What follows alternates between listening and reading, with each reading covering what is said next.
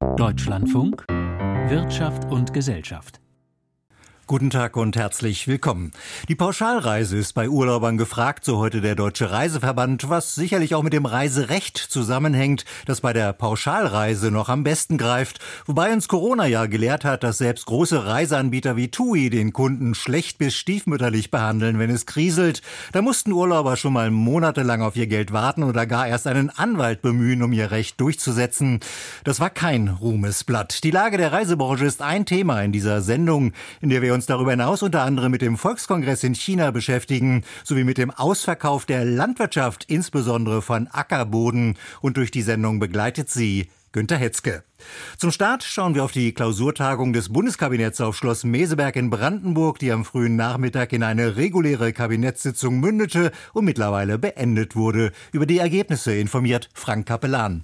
Der Umbau der Wirtschaft zur Klimaneutralität wird das Land voranbringen. Da gibt sich der Kanzler zum Abschluss der Kabinettsklausur zuversichtlich. Wachstum und weiter sinkende Arbeitslosenzahlen werde diese Transformation mit sich bringen, verspricht Olaf Scholz. Schließlich müssten allein in den kommenden Jahren täglich vier bis fünf neue Windräder gebaut werden. Wenn wir die Energienetze, die privatwirtschaftlich betrieben werden, überwiegend, wenn wir die Erzeugungsanlagen alle errichten in Deutschland, die dazu notwendig sind, dann sind das milliardenschwere privatwirtschaftliche Investitionen, die gleichzeitig viele Arbeitsplätze schaffen, viele gute Beschäftigungsmöglichkeiten schaffen und dafür sorgen, dass es neue Wettbewerbs fähige Technologien aus Deutschland in aller Welt zu kaufen gibt. Ein wenig will der Sozialdemokrat damit wohl davon ablenken, dass die Koalition gerade über die Zukunft des Verbrenners heillos zerstritten ist. Verkehrsminister Volker Wissing von der FDP ist es gelungen, die Entscheidung in Brüssel über das Verbrenner aus ab 2035 zumindest zu verschieben.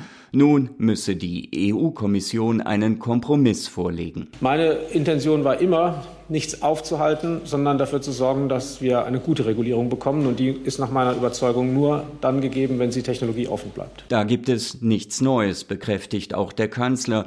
Denn schließlich habe seine Koalition Brüssel immer schon dazu ermuntert, auch eine Zukunft für E-Fuels offen zu halten. Christdemokratin Julia Klöckner überzeugt das nicht. Dass die FDP das auch mit reinbringt, diesen Aspekt, den halte ich für richtig, aber viel zu spät. Für Christian Lindner wiederum ist entscheidend, dass die Zukunft für besonders umweltfreundliche Verbrennermotoren gesetzlich geregelt wird. Der FDP-Vorsitzende will sich nicht als Bremser verstanden wissen und stellt klar, gegenwärtig gibt es keine Rechtssicherheit, dass tatsächlich auch nach 2035 Fahrzeuge mit äh, Otto- oder Dieselmotor zugelassen äh, werden können, wenn sie mit Ökosprit betankt werden. Kein Thema war in Meseberg nach Auskunft des Finanzministers die Gestaltung des Haushaltes für das kommende Jahr. Lindner gibt sich optimistisch, dass etwa die Finanzierung der Kindergrundsicherung schnell geregelt werden kann. Die Beratungen gingen insgesamt sehr gut voran. Die erste Runde der äh, Gespräche mit den Kolleginnen und Kollegen im Kabinett ist bereits äh, abgeschlossen. Jetzt konsolidiere ich äh, den aktuellen Stand, den wir haben, und dann gehen wir in die Finalisierung des Kabinettsentwurfs. Und auch bei der Bewältigung der Folgen des Ukraine-Krieges ist die Bundesregierung auf gutem Weg, so bekräftigt Energieminister Robert Habeck, dass es gelungen sei, auch ohne russisches Gas durch diesen Winter zu kommen. Auch für den nächsten sieht der Grüne keinen Grund zur Beunruhigung. Schließlich seien die Speicher immer noch zu fast 70 Prozent gefüllt. Und dann sollte es auch möglich sein, die Speicher zu füllen über den Sommer, ohne solche Preispeaks zu sehen, wie wir sie im letzten Jahr gesehen haben. Eine Kabinettsklausur, nach der alle Seiten Harmonie verbreiten. Konkrete Beschlüsse aber brachte Meseberg nicht zutage. Frank Kapellan über die Klausurtagung und Sitzung des Bundeskabinetts. China ist bekanntlich einer der wichtigsten Handelspartner Deutschlands und deshalb schauen Vertreter der deutschen Wirtschaft, aber auch der Politik genau hin, was auf dem Nationalen Volkskongress in Peking zur Sprache kommt oder veröffentlicht wird. Eine Woche lang wird getagt und zur Eröffnung gestern ging es traditionell erst einmal um die Wirtschaft, die in der Krise steckt. Benjamin Eisel berichtet. Zum Auftakt gestern hat noch Ministerpräsident Li Keqiang seinen Arbeitsbericht vorgelegt. Fokus dabei die in der Krise steckende Wirtschaft.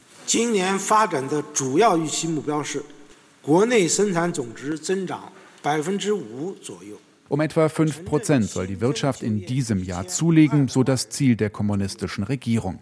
Im vergangenen Jahr waren es nur 3 Prozent, mit das schlechteste Ergebnis seit Jahrzehnten. Das Jahresziel von 5,5 Prozent Wachstum wurde dabei weit verfehlt. Grund waren unter anderem die fast drei Jahre dauernde strikte Null-Covid-Politik mit harten Lockdowns und teuren Massentests sowie das abrupte Ende der Maßnahmen im Dezember und das teilweise daraus resultierende Chaos mit vielen Toten. Doch davon ist keine Rede. Jetzt sollen zwölf Millionen neue Jobs in den Städten geschaffen werden. Die Arbeitslosigkeit soll sinken. Erstmal ist es ein Signal der Stabilität, der Wunsch nach wirtschaftlicher Erholung. Miko Huotari leitet das Mercator-Institut für China-Studien Merix in Berlin und beobachtet den Nationalen Volkskongress. Es ist ein insgesamt relativ vorsichtiges, konservatives Signal mit Blick auf die Wachstumsaussichten. Um die fünf Prozent. Der Verteidigungshaushalt wächst wie zuletzt immer schneller.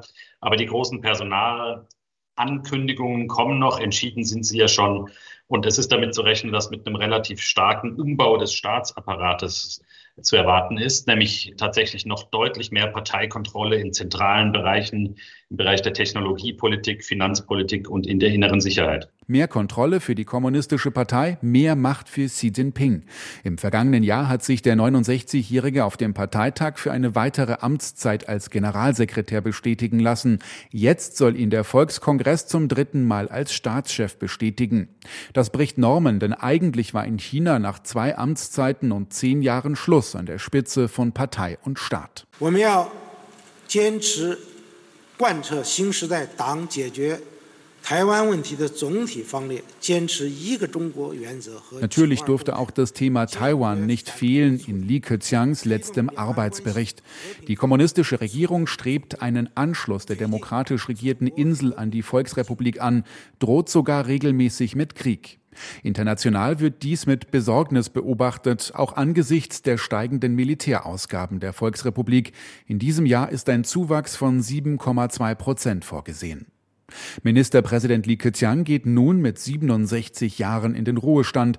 Er soll ersetzt werden durch den bisherigen Shanghaier Parteichef Li Qiang. Dass dieser für die teils chaotischen Zustände während des zweimonatigen Totallockdowns in Shanghai im vergangenen Jahr verantwortlich war, spielt dabei offensichtlich keine Rolle. Auch hier sehen Beobachter ein Signal, die Loyalität zu Xi Jinping ist wichtiger als politische Fehlentscheidungen. Mehr Kontrolle der Partei, gleichzeitig Signale der wirtschaftlichen Öffnung. Miko Huotari vom China Think Tank Merix spricht von einem Balanceakt für die kommunistische Staats- und Parteiführung. Im Inneren ist klar, dass sich die Partei immer stärker durchsetzt. Das wird sich in den nächsten Tagen auch noch zeigen. Aber natürlich muss sie in der Wirtschaftspolitik ähm, Pragmatismus walten lassen. Der Druck auf die Wirtschaft war hoch. Es geht also um eine Balance ähm, und den Versuch, nach innen Durchgriff ne, zu bewahren und nach außen Öffnung zu signalisieren. Ob das tragfähig ist, das muss sich in den nächsten Monaten erst beweisen. Der China-Experte von Marriage im Beitrag von Benjamin Eisel über den Nationalen Volkskongress in Peking. Weite Teile der Agrarbranche klagen über den Ausverkauf der Landwirtschaft. Wenn Industrie auf landwirtschaftlichen Flächen angesiedelt wird, ist das zwar gut für Arbeitsplätze, aber die Flächen sind für die Bauern lange Zeit verloren. Deshalb herrscht beispielsweise nicht nur eitel Sonnenschein beim Plan von BMW, ein neues Montagewerk für Hochvoltbatterien im Landkreis Straubing-Bogen zu errichten, weil dafür eben nicht alte Industrie brachen, sondern fruchtbarer Ackerboden herhalten muss. Und in Berlin gab es heute eine Protestaktion der Arbeitsgemeinschaft Bäuerliche Landwirtschaft gegen den Immobilienkonzern Deutsche Wohnen. Auch hier geht es um Käufe von landwirtschaftlichem Boden von Investoren, die mit der Landwirtschaft nichts am Hut, sondern einfach nur Geld haben. Einzelheiten dazu aus Berlin von Manfred Götzke. Trecker in der Hauptstadt. Protestierende Landwirte finden sich in der Regel vor dem Landwirtschaftsministerium ein. Heute standen sie vor dem Hauptsitz des Immobilienkonzerns Deutsche Wohnen.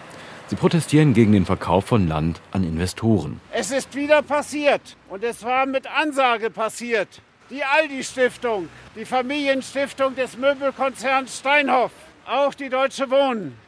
Sie haben eins gemeinsam, die Gier nach Land sagt Georg Janssen, Geschäftsführer der Arbeitsgemeinschaft Bäuerliche Landwirtschaft. Die Bäuerinnen und Bauern stehen heute hier, weil die Quarterback GmbH in Brandenburg einen Landwirt beim Kauf der Röderland GmbH um zwei Millionen Euro überboten hat.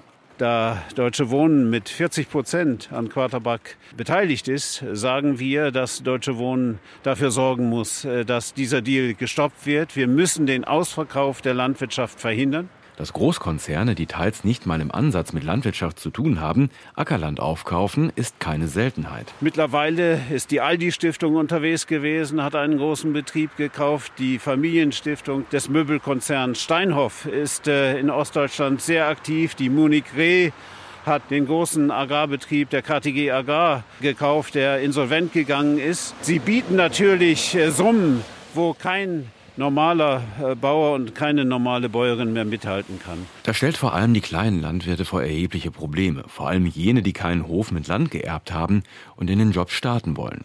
Marie Löring zum Beispiel, die gerade Landwirtschaft studiert und heute auch bei der Demo war. Da ist natürlich der Zugang zu Land total entscheidend. Und das ist halt eine Sache, die schwierig ist für junge Landwirtinnen. Boden ist ein knappes Gut, ne? das, das äh, wird immer mehr flächig versiegelt.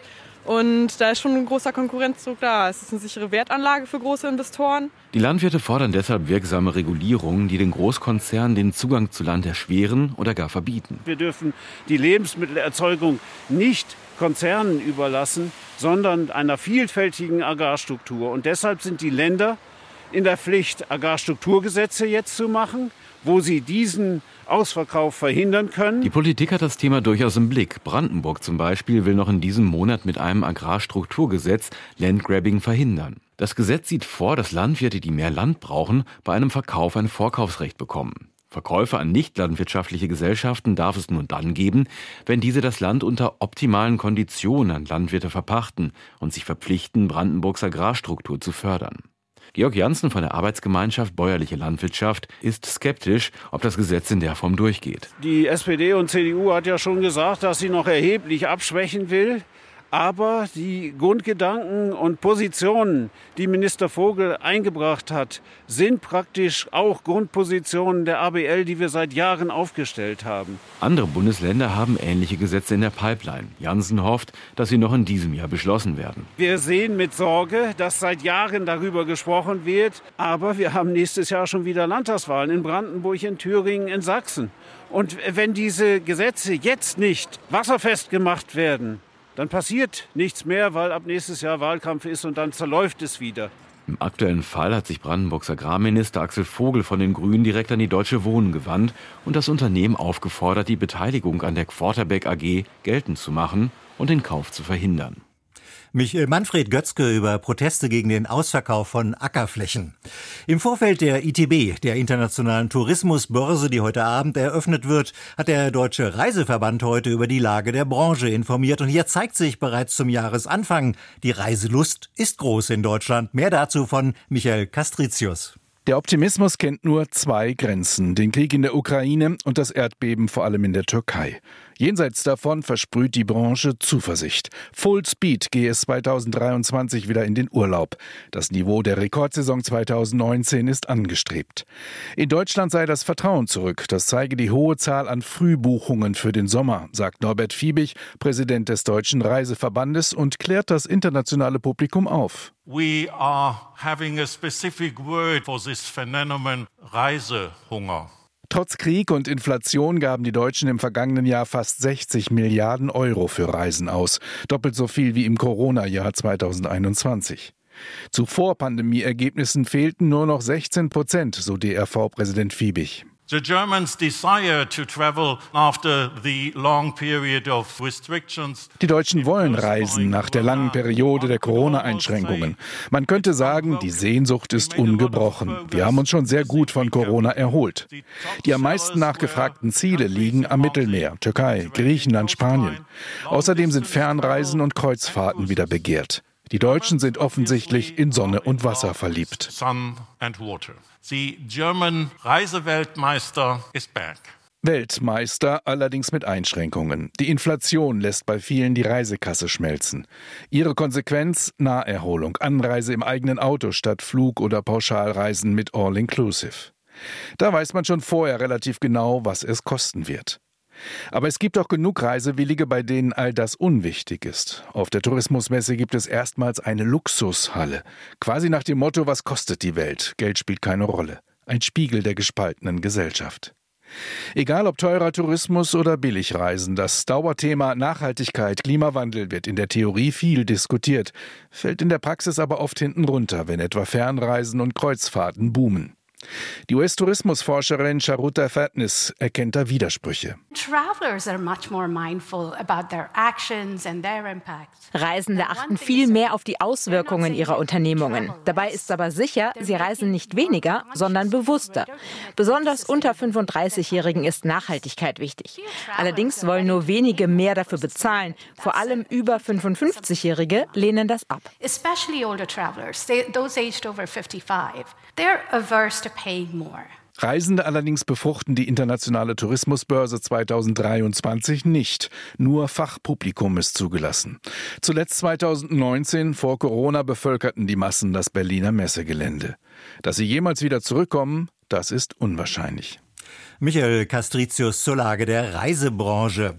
Nachdem die Corona-Pandemie zu einem Einbruch der Konjunktur geführt hatte, wurde zur Sicherung der wirtschaftlichen Erholung von der EU ein Corona-Wiederaufbaufonds ins Leben gerufen, heftig umstritten, weil dafür von der EU-Kommission gemeinsame Schulden auf den Kapitalmärkten aufgenommen werden durften, was nicht jedem gefiel. Der 750 Milliarden schwere Finanztopf ist da. Was nicht da zu sein scheint, ist die Nachfrage nach dem Geld. Es fließt nur langsam ab. Warum? Dieser Frage ist unser Brüssel-Korrespondent Peter Kapern nachgegangen.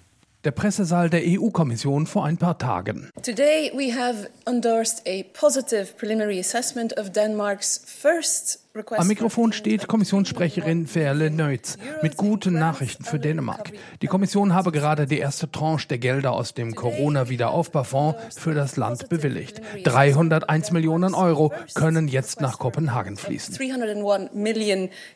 Mehrmals wöchentlich beginnen die Pressekonferenzen der Kommission mit solchen Nachrichten. Einige hundert Millionen für dieses Land, einige Milliarden für jenes, immer aus dem Wiederaufbaufonds, immer nach Prüfung, ob die Voraussetzungen für die Auszahlung von Geldern erfüllt sind.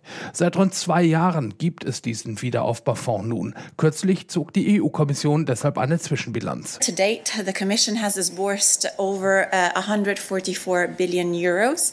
Mehr als 144 Milliarden Euro seien bisher an die Mitgliedstaaten ausgeschüttet worden, erläuterte Kommissionssprecherin Ariana Podesta. Insgesamt stecken in diesem Topf 724 Milliarden. 338 Milliarden davon fließen als Zuschüsse an die Mitgliedstaaten und 386 Milliarden stehen als Kredite bereit. Im Internet lassen sich tagesaktuell alle Details dieses größten Konjunkturprogramms aller Zeiten abrufen. Und da finden sich auch die ursprünglich zwischen der Kommission und den einzelnen Mitgliedstaaten vereinbarten Zeitpläne für die Ausschüttung der Gelder. Und die zeigen ein deutliches Bild. Alle Mitgliedstaaten haben bislang weniger Geld aus dem Topf erhalten, als eigentlich geplant war. Und die Unterschiede zwischen den Mitgliedstaaten sind dabei sehr beträchtlich. The best performers are Spain and Portugal, which could use 60% of, of Am besten laufe die Auszahlung der Gelder an Spanien und Portugal, berichtet Jolt Darvas, Ökonom vom Bruegel-Institut in Brüssel. Sie hätten immerhin 60 Prozent der Gelder erhalten, die eigentlich dem vereinbarten Zeitplan zufolge bis zum heutigen Tag hätten abgerufen sein sollen. Weit schlechter steht Deutschland da, hat bislang nur 2,25 Milliarden abgerufen, obwohl bis Ende 2022 17 Milliarden bereitstanden 17 uh, billion up to 2022. Das Bruegel-Institut hat bei seiner Untersuchung unterschiedliche Gründe für den langsamen Geldabfluss gefunden. Die wohlhabenden Länder im Norden der EU, so Jolt Darvas, lassen es einfach gemächlich angehen mit dem Abruf der Gelder aus Brüssel. So whether they get this money in, in the first few years or towards the end of the program, which is 2026, is not a big deal. Deren Kassen seien so gut gefüllt, dass es für sie keinen großen Unterschied mache, ob ihnen die Gelder gleich zu Beginn der Laufzeit des Wiederaufbauprogramms ausgezahlt werden oder erst zu einem späteren Zeitpunkt. Anders stehen die Dinge bei den Ost- und Südeuropäern. Sie brauchen die Wiederaufbaugelder aus Brüssel dringender als die reichen Nachbarn im Norden, um ihre Infrastruktur auf Vordermann zu bringen. Da scheint es dann ein Rätsel zu sein, warum selbst Länder wie Spanien und Portugal die Gelder aus Brüssel langsamer abrufen als ursprünglich geplant. Um das Rätsel zu lösen, hat das Bruegel-Institut einen aufschlussreichen Vergleich angestellt. Scholt Davas hat sich angeschaut, mit welcher Geschwindigkeit EU-Mitgliedstaaten Fördergelder der EU aus den üblichen Kohäsionsfonds verdauen können. Wie schnell also die bei der Kommission Kommission angemeldeten Maßnahmen umgesetzt und anschließend die Kohäsionsgelder für diese Projekte abgerufen werden. Das Ergebnis des Vergleichs? Some of the plans were overly ambitious. Die Ausgabenpläne, die die Mitgliedstaaten mit der Kommission für den Wiederaufbaufonds ausgehandelt haben, seien einfach überambitioniert gewesen, so der Wirtschaftswissenschaftler. Das Geld aus dem Wiederaufbaufonds habe erheblich schneller ausgegeben werden sollen, als das bei den Kohäsionsfonds im langfristigen Durchschnitt möglich war. Than what they were able to do with the usual cohesion money. Und das erklärt den Zeitverzug. Mal lässt sich die administrative Umsetzung eines Projekts nicht wie geplant beschleunigen, mal fehlt es für die Umsetzung eines anderen Projekts an Bauunternehmen oder Handwerkern, die kurzfristig zur Verfügung stehen. Das alles wäre kein Beinbruch, wenn das Programm nicht bis Ende 2026 befristet wäre. Damian van Böselager, Europaabgeordneter von Volt. Was wir uns irgendwann mal anschauen müssen, ist, ist das Enddatum 2026, weil wie es derzeit aufgesetzt ist, wird das Geld danach ja verloren gehen. Eine Verlängerung der Auszahlungsfrist dürfe also kein Tabu sein, so von Böselager. Und die derzeit noch zögerlichen Geldflüsse kein Anlass für grundsätzliche Zweifel am Wiederaufbaufonds. Ja, grundsätzlich ist der Aufbaufonds an sich eine sehr gute Idee gewesen, weil wir es ja geschafft haben, eigentlich allen Ländern, die von der Corona-Krise getroffen waren, eben einen haushalterischen Spielraum zu geben, um dann tatsächlich sich auch aus dieser Krise raus investieren zu können und gleichzeitig das eben mit Reformen zu verbinden. Trotz des Zeitverzugs, so vom Böselager, sei die EU mit dem Wiederaufbaufonds also auf einem guten Weg. Peter Kapern über den EU-Corona-Wiederaufbaufonds. Und damit kommen wir zum Blick auf den heutigen Handelstag an der Börse in Frankfurt am Main. Für uns beobachtet von Claudia Werle, die ich jetzt in unserem Börsenstudio begrüße. Frau Werle, rund 5% Wirtschaftswachstum für 2023. Das ist das Ziel der Regierung in China. Wir haben darüber berichtet. Wie reagieren die Anleger an der Börse auf dieses Ziel dieses wichtigen Handelspartners für Deutschland? 5 Prozent Wirtschaftswachstum ist viel, wenn man das mit anderen Staaten vergleicht. Das ist aber wenig, wenn man das mit den Wachstumszahlen vergleicht, die jahrelang in China übrig waren. Aber man darf nicht vergessen, China hat mit vielen internen Problemen zu kämpfen. Bei vielen Handelspartnern läuft es nicht rund und das bedingt sich gegenseitig. Hier an der Börse sieht man das mit gemischten Gefühlen, zudem es ja weitere Herausforderungen gibt. Ich nenne nur ein Beispiel, die hohe Inflation in vielen Ländern. Dennoch der DAX am Nachmittag äh, deutlich im Plus. Er steht jetzt ein halbes Prozent höher bei 15.663 Punkten. Bei einer Umfrage unter Börsianern stellte sich heute heraus, sie blicken skeptischer als zuvor auf die Konjunktur in der Eurozone. Hat das den Euro bewegt? Wie es konjunkturell um die Eurozone bestellt ist, ist das eine. Das hat Auswirkungen, beispielsweise auf den Devisenmarkt. Auswirkungen auf den Devisenmarkt hat aber auch die Politik der Europäischen Zentralbank. Mehrere Mitglieder der Europäischen Zentralbank machen kein Geheimnis daraus, dass wegen der anhalt hohen Inflation die Zinsen weiter steigen müssen. Das stärkt den Euro. Die europäische Währung wird jetzt am Nachmittag mit einem Dollar 0677 gehandelt. Und was tut sich angesichts der Lage auf dem Aktienmarkt beim Handel mit Staatsanleihen und mit Gold? Die Umlaufrendite ist von 2,74 auf 2,71 Prozent gesunken und für die Feinunze Gold müssen 1.850 Dollar 79 gezahlt werden. In zwei Wochen rückt der Rüstungskonzern Rheinmetall in den deutschen Aktienindex auf. Das hat die deutsche Börse entschieden. Mit welchem Echo bei den Anlegern? Im DAX gelistet zu sein bedeutet ein Prestigegewinn. Das verschafft mehr Aufmerksamkeit bei großen Vorgesellschaften, bei internationalen Investoren. Es gibt ja Vorgesellschaften, die bei einzelnen Produkten den DAX abbilden und in dem konkreten Fall müssen dann Aktien von Rheinmetall nachgekauft werden. Die Papiere steigen heute um drei Prozent und der Rüstungskonzern Hensoldt drückt in den MDAX auf. Die Aktien von Hensoldt sind zweieinhalb Prozent höher. Im Vorfeld der Reisemesse ITB in Berlin haben wir heute erfahren, die Reiselust ist zurück. Haben daraufhin Anleger zugegriffen in entsprechenden Branchen wie der Lufthansa zum Beispiel? Ja, die Lufthansa profitiert wirklich von der zunehmenden Reiselust. In Ende der vergangenen Woche hieß es, man habe nach zwei herben Verlustjahren wieder Milliarden Gewinne geschrieben und der Vorstandschef sieht noch weiter Luft nach oben. Aktien der Lufthansa heute fast 6 Prozent im Plus. Der Arzneimittelhersteller Stada hat heute von einem umsatzstarken Jahr 2022 berichtet. Färbt da was ab auf Bayer beispielsweise oder andere Anbieter aus diesem Bereich? Bayer hat ja ein viel breiteres Produkt, Produktspektrum äh, wie beispielsweise Stada. Aber wenn wir uns nur den Pharmabereich anschauen, da geht es auch um die Entwicklung, Forschung und den Vertrieb von verschreibungspflichtigen Medikamenten. Bayer-Aktien heute leicht im Minus. Claudia Werle über den heutigen Handelstag an der Börse. Meine Kollegin Anja Reinhardt begrüßt Sie dann gleich ab 17.35 Uhr hier im Deutschlandfunk zur Sendung Kultur heute. Unter anderem mit einem Gespräch über afrikanisches Kino. Und mit diesem Programmhinweis geht die Sendung Wirtschaft und Gesellschaft zu Ende. Durch die Sendung begleitete sie Günter Hetzke.